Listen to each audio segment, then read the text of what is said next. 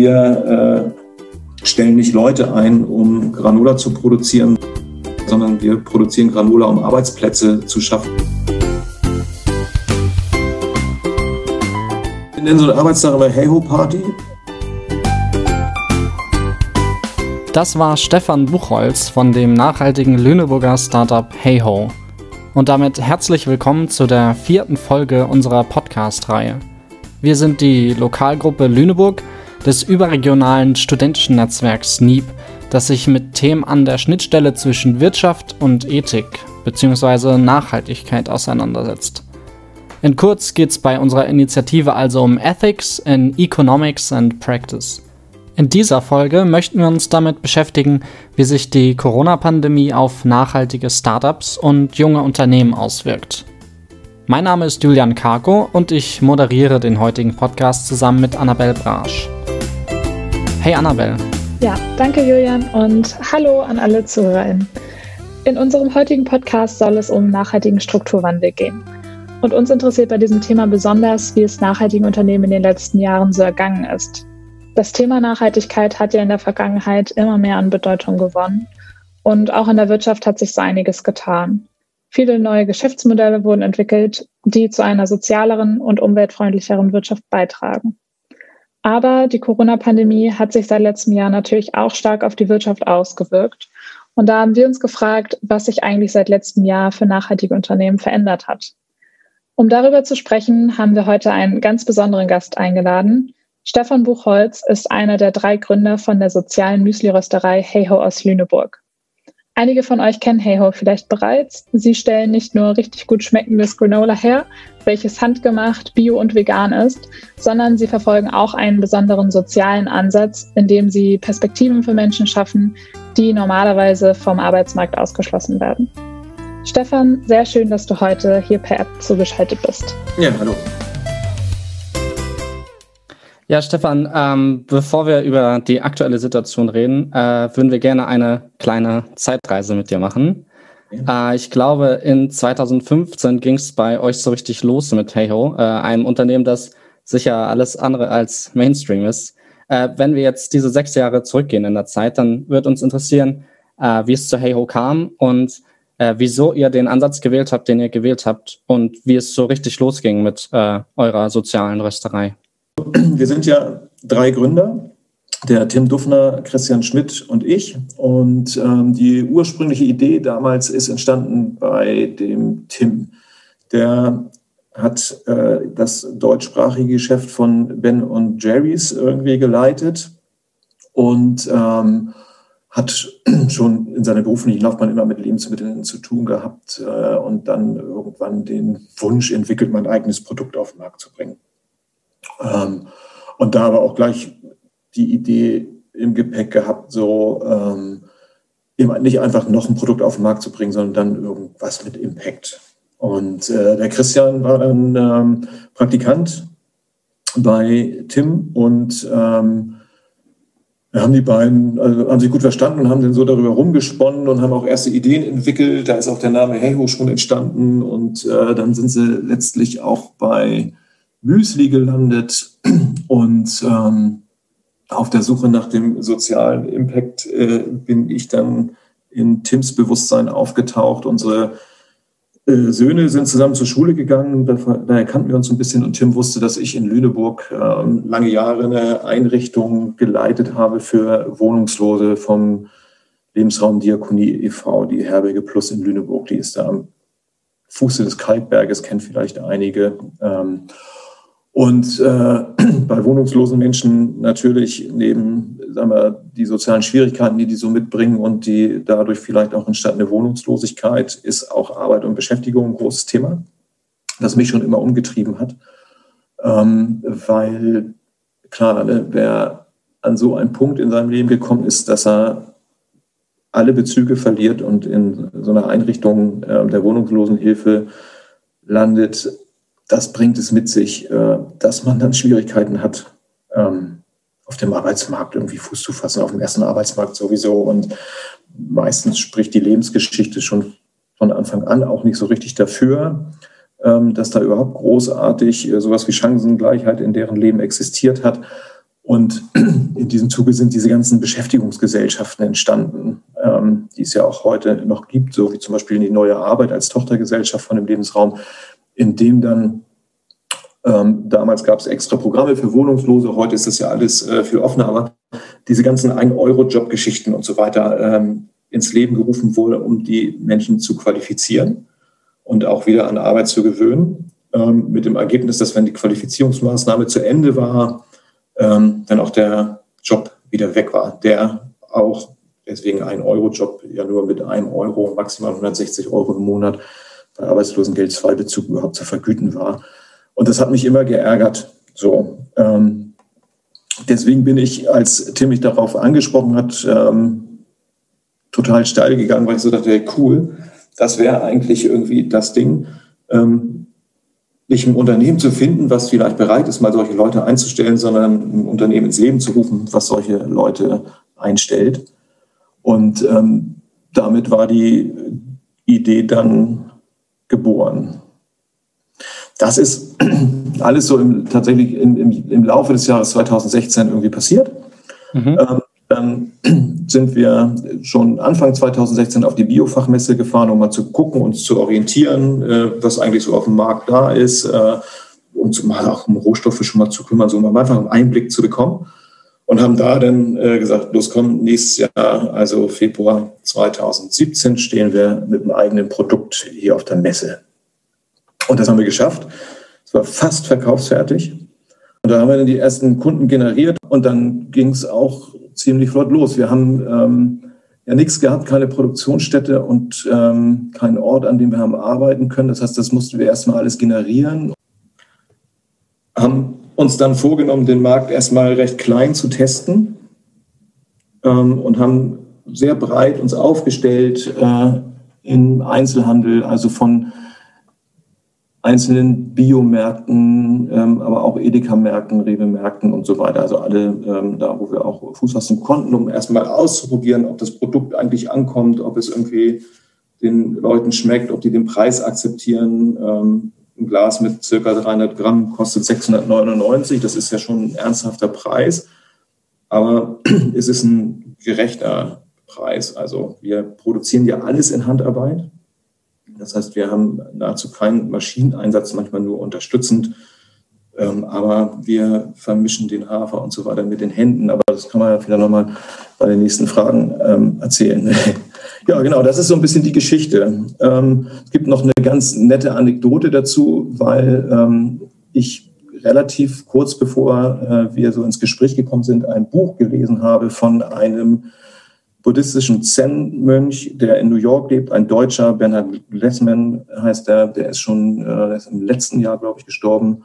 Hm, der hat in New York erst Projekte gemacht mit Wohnungslosen, hat da äh, Häuser saniert und mit denen bezogen und dann späterhin eine Bäckerei gegründet, die ähm, entsprechend Kuchenprodukte herstellt ähm, und ist heute noch die Bäckerei, die für Ben Jerry's irgendwie die ähm, Cookies herstellt. Und ähm, die haben nämlich auch, auch bis heute so eine Vorbild, ein Vorbildunternehmen für uns, so ein Open Hiring System, äh, in dem ähm, da Menschen sich einfach in eine Liste eintragen können und eingestellt werden. Ähm, so von dem Moment, also dann, wenn sie oben auf der Liste stehen, so egal was vorher gewesen ist in deren Leben. Und ähm, das äh, hat sich so rausgekristallisiert über die Jahre, dass da viele langzeitinhaftierte Menschen Anstellung gefunden haben. Ja, auf jeden Fall sehr spannend und äh, ja auch ein sehr schöner Ansatz. Ähm, wenn wir jetzt mal ein paar Jahre weiter blicken, also so gegen 2018, 2019, ähm, wo standet ihr denn dann insgesamt so mit Hey Ho und wie sah bei euch zum Beispiel ein typischer Tag aus?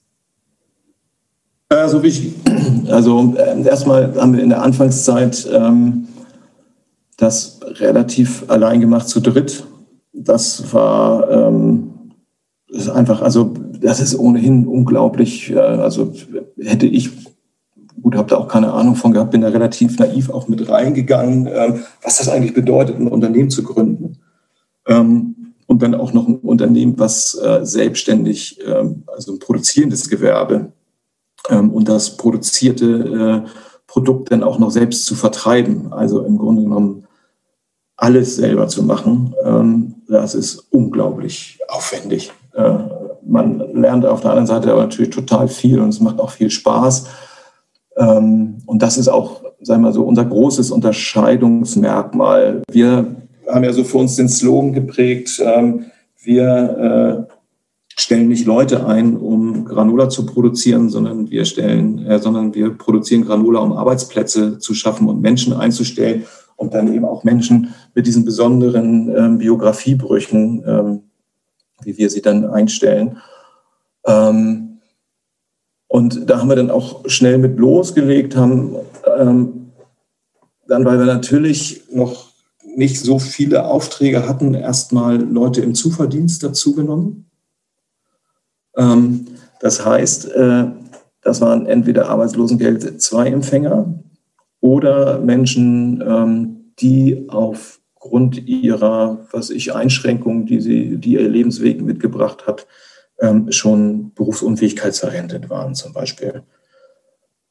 Davon sind auch drei Stück, die wirklich so von der Pike auf dabei waren, heute auch noch beschäftigt. es war zum Beispiel ein, ein schwer alkoholkranker Mann, der dann irgendwann aber den Absprung geschafft hat, ähm, aber aufgrund der, der, der Folgeerscheinung durch den langen Suchtkonsum ähm, nicht, mehr, nicht mehr arbeitsfähig ist.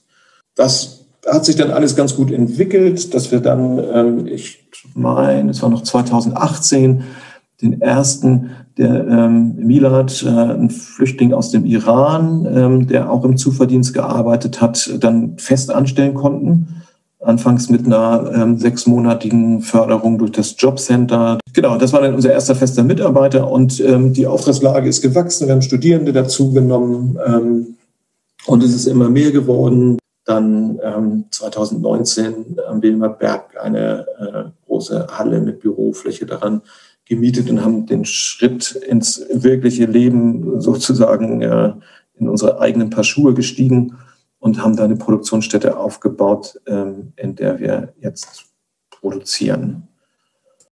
Jetzt schafft ihr es, oder dann habt ihr es quasi geschafft, auch so viel zu produzieren, dass ihr das überall in Deutschland und sogar über die Grenze hinaus verkaufen könnt, richtig? Mhm. Ja, also genau. Vorweggenommen, wir sind bis heute noch nicht ähm, wirtschaftlich auskömmlich. Das ist aber ähm, nichts Unnormales, äh, sondern das ist planvoll so gewesen. Ähm, und äh, ähm, und das war dann tatsächlich, das ist dann tatsächlich auch die erste Auswirkung äh, der Pandemie gewesen, sag ich mal. Wir sind da eingezogen in die Produktionshalle, haben die ausgestattet, haben dann im August 2019 musste gewesen sein, angefangen zu produzieren. Ähm, und waren natürlich dann auch darauf angewiesen, relativ schnell mehr Menge zu machen, ähm, was auch so ganz gut, also bis heute auch gut klappt, ähm, dass der Zuwachs da ist, wir unseren, unseren Plan erfüllen, ähm, den wir uns so immer gesteckt haben und aber letztlich auf äh, Investitionsmittel angewiesen waren. Also wir waren auf Investorensuche dann ähm, im äh, Schwerpunkt im letzten Jahr, dann oder schon 2018 begonnen, dann bahnte sich auch was an und ähm, die Gespräche wurden dann aber tatsächlich äh, nicht nur unterbrochen, sondern sind letztendlich ins Leere gelaufen, weil der eine Investor seine eigenen Geschäfte erstmal schließen musste und äh, dann ähm, nicht mehr bereit war, Geld zu investieren, völlig verständlich und nachvollziehbar. Er musste natürlich jetzt seine eigene Haut retten, sag ich mal, seine Geschäfte ähm, gucken, irgendwie äh, auch ums Überleben zu kämpfen, sozusagen. Das war dann eben im Frühjahr letzten Jahres. Das hat äh, uns auch wirklich so ein bisschen zurückgeworfen ähm, und hat auch ähm, zum Teil finanziellen Druck ausgeübt. Den haben wir so ein bisschen kompensiert gekriegt dann durch ähm, einen so einen Corona-Zuschuss, einen kleinen, den wir gekriegt haben, und ein Darlehen, was wir aufnehmen konnten. Aber wir hatten im Grunde genommen mussten die Investorengespräche bei Null wieder ansetzen. Und ähm, das hat dann bis zum äh, bis in den späten Sommer letzten Jahres hinein äh, gedauert. Und dann haben wir tatsächlich also auch ganz toll ähm, von der Familie Vosslo so ein Family Office ähm, einen Investorenvertrag unterschreiben können. So, das hat natürlich auch diese finanzielle Not hat zur Folge gehabt, dass wir nicht, also unser internes Wachstum nicht so generieren konnten. Wir konnten nicht das Personal einstellen, was wir hätten einstellen wollen, um im Vertrieb zum Beispiel dann äh, ordentlich auszuströmen und äh, neue Kunden zu generieren und auch nicht mehr in der Produktion einstellen konnten, ähm, um mehr produzieren zu können und so weiter, auch äh, in ähm, Produktionsmittel nicht so haben investieren können, wie wir es wollten. Und so, das hatte schon erstmal ähm, Folgen. Aber ins, insgesamt sind wir da eigentlich gut durchgekommen, ähm, mit auch einem deutlichen Zuwachs äh, ähm, im Vertrieb. Der Online-Shop funktioniert viel und, und viel stabiler und auch ganz gut mittlerweile. Und auch im Handel haben wir weiterhin Fuß fassen können. Ja, du hast ja jetzt schon über ähm, die Veränderung ähm, von Corona auf euer Unternehmen äh, relativ viel erzählt, aber ähm, uns würde auch noch mal interessieren, wie es euch so ähm, in dieser ersten Zeit der Corona-Pandemie ging. Also Anfang Januar war ja der erste Fall in Deutschland bekannt und dann ab März äh, stiegen die Zahlen immer weiter und dann kam auch Ende März der erste Lockdown. Ähm, wie ging es euch da? Also das war ja, denke ich mal, für alle erst eine völlig unübersichtliche und auch beängstigende Situation. Ähm, und äh, da hatten wir natürlich irgendwie, sag ich mal, auch ähm, erstmal an nichts festmachbaren Schiss, dass uns das zusammenbricht. Und ähm, haben aber natürlich nicht aufgegeben so und äh, haben das auch, sagen wir, als jetzt als Chefs äh, im Betrieb nicht so vermittelt. Mhm. Ähm, du sagst, ihr habt das sozusagen versucht, diese Angst, die durch Corona kam, jetzt im Betrieb nicht, äh, nicht weiterzugeben, nicht zu vermitteln. Äh, damit verbunden die Frage ganz allgemein, wie ging es und wie geht es denn euren Mitarbeiterinnen und Mitarbeitern in dieser ja, schwierigen Corona-Situation? Ähm, also einer von den äh, Personen, die wir halt so einstellen, der hat tatsächlich eine Lungenvorerkrankung und der hat Angst. So, der, der hat Angst, ähm, möchte aber trotzdem weiter zur Arbeit kommen ähm, und äh, äh, hat da auch, meine ich, ein ganz gutes Vertrauen, weil wir eben auch darauf achten, dass, ähm, dass wir uns da an die Regeln halten, ähm, dass wir sie möglichst irgendwie übererfüllen. Also das habe ich jetzt gelesen, wenn man ähm, arbeitet, dann muss mindestens 10 Quadratmeter Platz sein, zum Beispiel pro Person irgendwie. Das haben wir dicke und mehr. Ähm, dann hat er einen Arbeitsbereich genommen, nämlich im, äh, im Versand. Ähm, das hat er nicht deswegen übernommen, aber äh, da ist er halt äh, jetzt schon länger tätig und ähm, da arbeiten sowieso maximal zwei Leute auf einmal in der Regel. So, dass die Befürchtungen da so ein bisschen genommen sind. Also die, das, was an Angst ist, ist nicht bezogen auf, oh, hoffentlich stecke ich nicht, mich nicht bei der Arbeit an, sondern hoffentlich stecke ich mich nicht an. So, und ähm, ansonsten ist es eigentlich so, finde ich, dass äh, es in der Stimmung nicht spürbar ist. Also natürlich ist das Thema, es ist tatsächlich sogar von einer Mitarbeiterin ähm, jetzt äh, die Großmutter gerade verstorben an, ähm, an der Erkrankung und das war natürlich, das war auch so der dichteste Einschlag, den wir überhaupt so mal hatten an krass, jetzt kennt man nicht, also jetzt kennt man jemanden, der ist sogar daran gestorben. Ähm, für mich war das zum Beispiel lange Zeit so, das war eine Viruserkrankung, über die alle reden, aber ich kannte höchstens mal jemanden, der jemanden kennt, der wusste, dass es mal einer hatte, so ungefähr. Ähm, und jetzt kommt es irgendwie, habe ich das Gefühl, dichter. Ähm, und äh, mein Eindruck ist, es alle, also über uns hinaus, auch, auch von Leuten, die da vielleicht am Anfang sehr kritisch waren, nehmen es alle ein bisschen ernster. Mhm. Und ähm, Ja, und wir versuchen, unsere gute Laune, die wir da eigentlich immer haben, aufrechtzuerhalten und mit Spaß irgendwie die Arbeit zu machen. Und das kriegen wir im Moment ganz gut hin. Mhm. Ich habe auch gesehen, ihr habt öfter mal, glaube ich, laut Musik laufen oder auf sozialen Medien habe ich gesehen, da wird auch mal getanzt ja. bei euch in der Produktion. Genau, wir nennen so eine Arbeitstag immer Hey Ho Party. Ähm, da läuft nicht mal Musik, sondern äh, die, die Kollegen aus der Produktion und Kolleginnen, die ähm,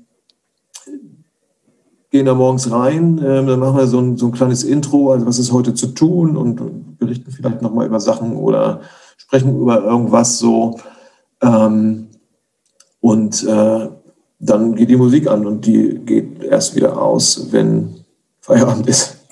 so. Und das finden auch alle schön. Die stimmen sich immer ab, hey, was wollen wir jetzt hören? Und äh, ja, und dann, klar, tanzen die dann auch mal, wenn die Laune richtig gut ist.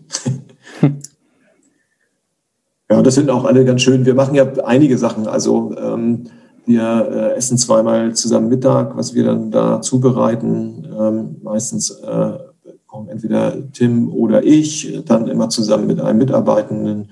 Jetzt haben wir dann noch einen zweiten, mit dem der Milat auch, der gerne kocht, dann der das auch übernimmt. Äh, so, dass wir dann da so ein bisschen zusammenkommen, was natürlich jetzt auch viel auseinandergerissener stattfindet, dadurch, dass wir nicht mehr dann mit, was ich, zehn Leuten oder so in unserem Pausenraum sitzen können. Aber das sind zum Beispiel Sachen, die wir trotzdem aufrechterhalten und, und weitermachen. Und das auch total gut ankommt bei den Leuten so. Ja, und ähm, gab es jetzt äh, durch die Corona-Zeit irgendwie auch insgesamt Veränderungen, wo ihr denken würdet, das werdet ihr auch in Zukunft beibehalten? Oder ähm, was macht ihr euch generell für Gedanken für die nächste Zeit, für, die, für 2021? Wir wissen natürlich nicht, wie unsere Umsätze aussehen würden, wenn es das Ganze jetzt nicht gegeben hat. Aber wir haben zum Beispiel jetzt 2020 unseren Plan auch nur ein bisschen, aber trotzdem übererfüllt. Also trotz der verzögerten Investition ähm, und der damit ja auch verzögerten, ich sag mal, ähm, äh, Wachstumsvoraussetzungen, von denen ich vorhin berichtet habe. Ähm, und äh, trotzdem die Geschäfte, ähm, gut, Lebensmittel war ja immer auf, ähm, aber die Innenstädte ja leerer sind und so. Das ist ja auch selbst die Supermärkte, habe ich das Gefühl, wenn man da reingeht, ist ja immer weniger los. Ähm, trotz der Befürchtung, dass äh, durch Kurzarbeit, Arbeitsplatzverlust und ich weiß nicht was, ähm, kaufen die Leute denn überhaupt noch so ein, in Anführungsstrichen, Luxusprodukt?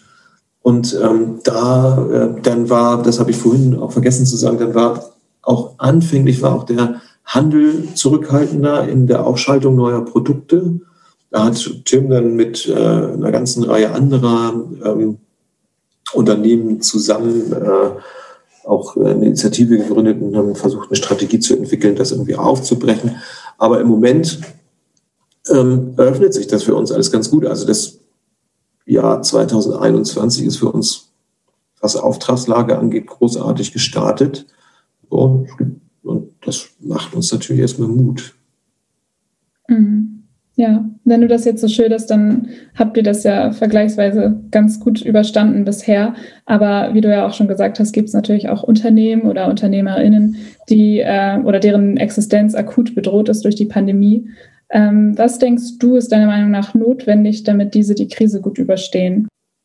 Im Grunde genommen, also kann man, man kann man ja als Unternehmen versuchen, kreativ damit umzugehen, zu schauen, dass man sich trotzdem irgendwie platziert bekommt wir für uns haben das Riesenglück, dass wir mit dieser, mit, mit unserem sozialen Impact eben ähm, solche Leute einzustellen und auch direkt an Arbeit zu bringen. Das unterscheidet uns im Übrigen ja auch ganz wesentlich von anderen ja, Unternehmen mit, mit, ähm, mit so einem äh, Social Impact. Ne? Also ich will da jetzt kein schlecht reden, aber viele machen ja, finden ein Produkt und lassen das irgendwo produzieren und packen dann das ganze Marketing und so weiter drauf und äh, pflanzen Bäumchen oder spenden hier was hin und geben da was ab.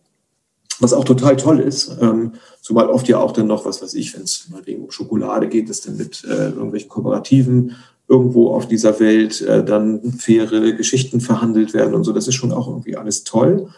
Ähm, Aber was uns tatsächlich unterscheidet, ist, dass wir selber produzieren und dass wir das auch alles in, in Handarbeit machen und dass wir das eben produzieren mit Menschen, die echt keine Chance nicht nur auf Arbeit, sondern auch so in der Gesellschaft nicht wirklich hatten. Und damit haben wir irgendwie ähm, einen Nerv getroffen, der ähm, die Kunden anzusprechen scheint, weil sie es kaufen und ähm, wir von Anfang an auch eine großartige Medienaufmerksamkeit gekriegt haben. Ähm, ohne, also die sind auf uns zugekommen. Wir haben im letzten Jahr einen Galileo-Beitrag zum Beispiel gehabt und ähm, die ist auf uns aufmerksam geworden. Äh, das hätten wir besser in einem Hey-Ho-Bilderbuch nicht erzählen können, ähm, weil unsere Idee ist ja irgendwie eine starke Marke aufbauen, deswegen irgendwie gutes Design, ähm, gute Qualität im Glas ähm, die Kunden aufmerksam macht im Supermarkt, dass man erstmal, dass man hinguckt und sagt, okay, sieht cool aus. Und die hat es gesehen, ist so eine markenaffine Frau, wie sie sich selber genannt hat. Und äh, die ist dann hingegangen, das Glas in die Hand genommen, weil sie es einfach cool und schick fand. Da haben wir so einen kleinen Hangtag dran, so einen kleinen Zettel.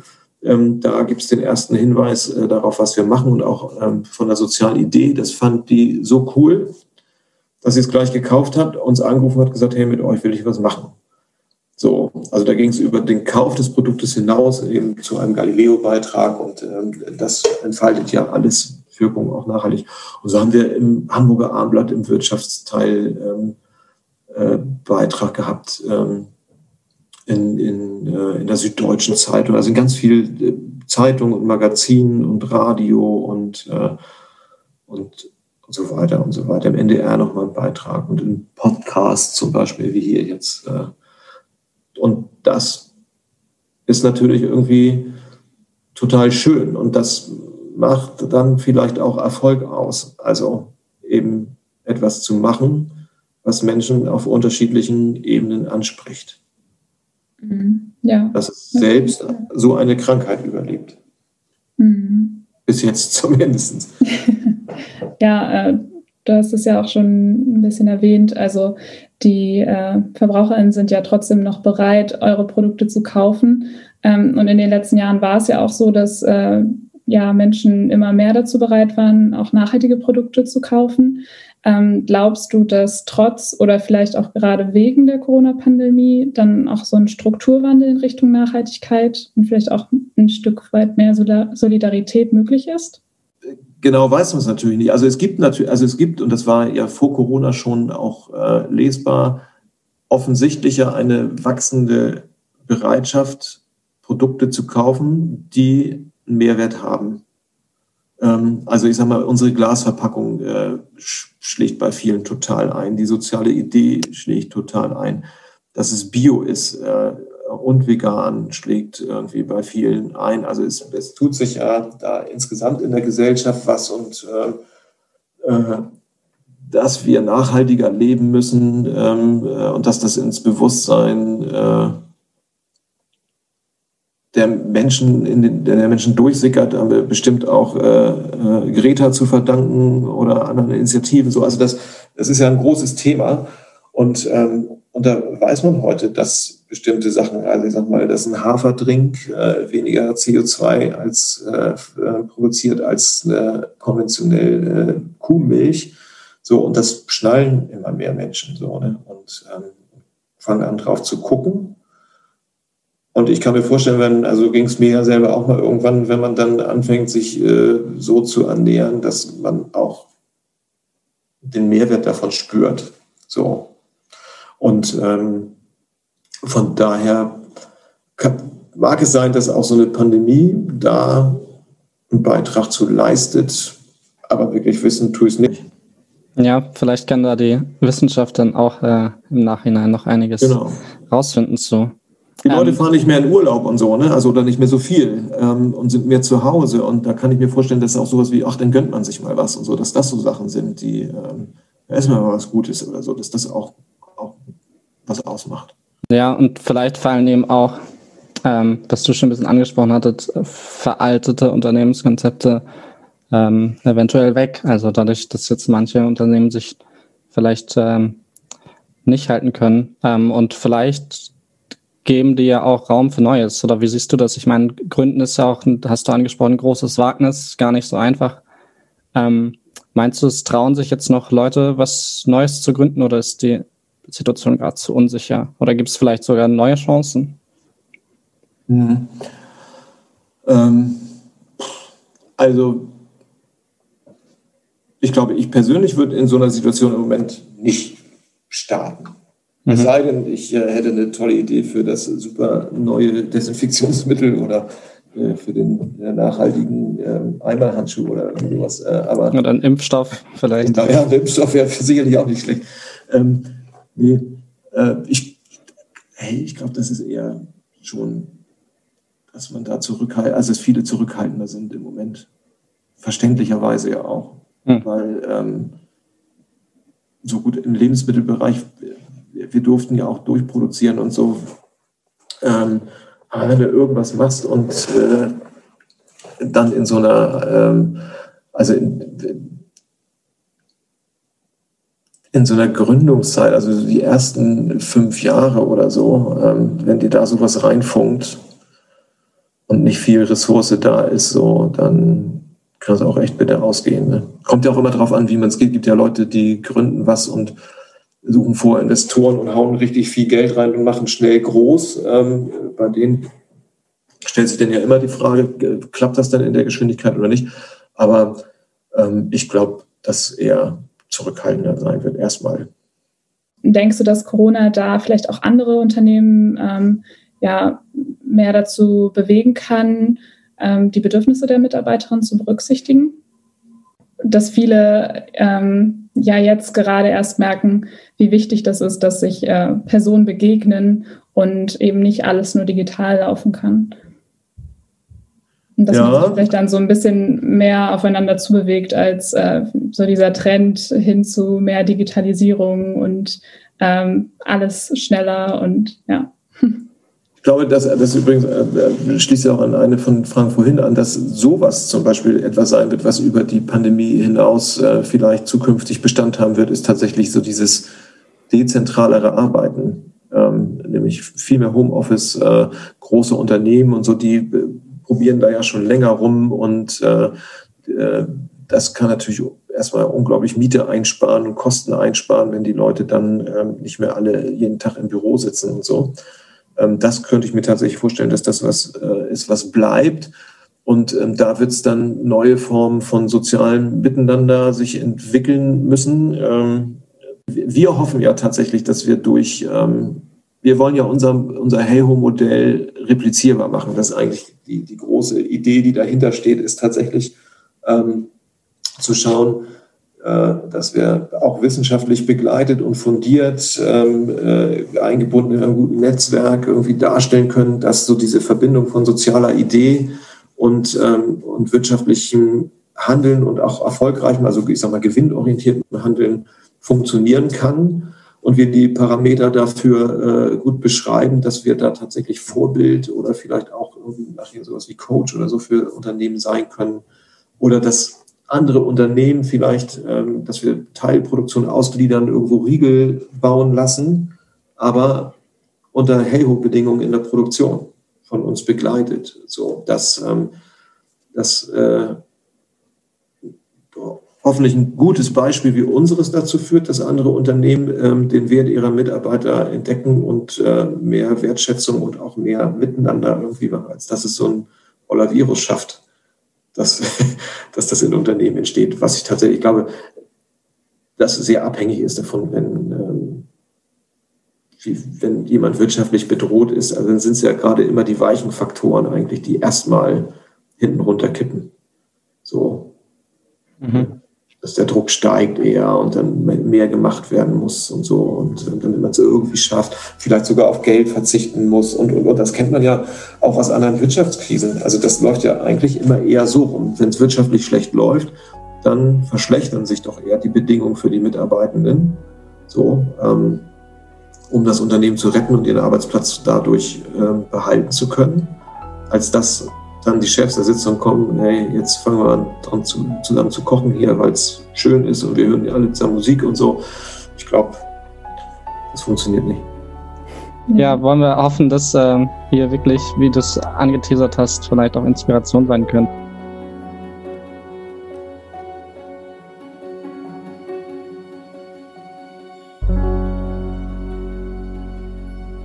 Ja, wir kommen auch langsam schon zum Ende des Interviews. Äh, ich glaube, wir haben wirklich spannende Einblicke in die Welt von Heyho erhalten können. Ähm, hast du noch weitere Anmerkungen oder was wünschst du dir für die nächsten Monate? Ähm, und vielleicht, du, du hast ja angeteasert, es könnte sein, dass hier vielleicht, dass das replizierbar sein könnte für so einen größeren Zeithorizont. Könntest du dir vorstellen, wann, wann gibt es vielleicht mehr solche Unternehmen wie euch? Das lässt sich natürlich schwer sagen. Vielleicht ähm, irgendwann dann, wenn wir so weit sind, dass wir es wirklich auch nach außen anbieten können ähm, oder äh, sagen wir mal dann so hell als Leuchtturm strahlen, dass es wirklich auch gesehen wird und, äh, und auch so eine Stimme gehört wird. Das hat ja auch was damit zu tun, ähm, wie ernst man genommen wird. Und dafür denke ich mal, ähm, und, das ist auch tatsächlich das, was ich äh, uns am meisten wünsche, dass, äh, dass wir diesen Beweis antreten können, dass das funktioniert. Also dass es uns noch gibt, irgendwann mit selbstgeschriebenen schwarzen Zahlen ähm, und äh, so dann ähm, allen, die kritisch dem gegenüberstand sein können, hier. Wir haben zum Beispiel einen Investoren gehabt, ähm, einen Interessierten, der fand das beides toll, die soziale Idee toll und auch das, was wir da wirtschaftlich machen wollten. Aber beides zusammen, das geht nicht, meint er. Und hat dann auch nicht investiert. Ist auch okay. So, äh, ähm, genau. Und äh, dem, was wir zeigen, irgendwie, dass es geht. Und, ähm, und dafür, und das wünsche ich uns dann auch, äh, haben wir eine Menge Hausaufgaben zu machen. Also wir sind, äh, weil wir jetzt wirklich so aus den Kinderschuhen ähm, raus sind äh, in so einem wahnsinnigen Professionalisierungsprozess äh, und jetzt keine kleine Bude mehr sind, die so ein bisschen Granola röstet, sondern irgendwie richtig äh, Gas geben wollen. Und da, da steckt eine Menge Arbeit drin, dann auch als Firma mit allen Anforderungen, also rechtliche Anforderungen auch erfüllen, zum Beispiel ähm, was so Arbeitsschutz und jetzt irgendwie auch durch die Pandemie und so weiter angeht und das in Einklang bringen mit tollen Arbeitsbedingungen, in denen man sich auch frei und locker und gut äh, fühlt als Mitarbeiter. Denn so, das sind schon alles Aufgaben, die, äh, die da so auf uns lauern. Ähm, neben natürlich immer mehr verkaufen müssen, das finde ich persönlich immer am schlimmsten, dass es alles nur geht, indem man immer ganz, ganz, ganz, ganz, ganz viel mehr machen muss als vorher. So, ähm, aber so ist unser Wirtschaftssystem eben. Hm. Ja. Ja, auf jeden Fall wünschen wir euch äh, ja, ganz viel Erfolg ähm, für die nächsten Jahre. Und äh, ich ja, hoffe, ihr könnt es äh, ihr könnt's allen beweisen, dass, das, dass diese Kombination funktioniert.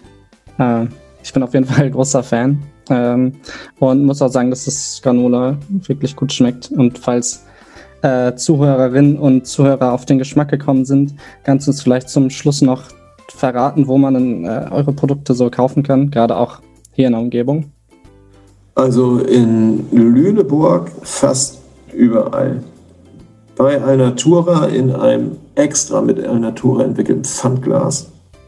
Ähm, bei fast allen Edeka-Märkten am Bockelsberg, am Sande, äh, am Salzmuseum, Adendorf im Unverpacktladen, äh, in Heckling im Biomarkt. Äh, also hier bei uns in, also lokal hat es gleich gut gezündet. So, ähm, auch ganz toll.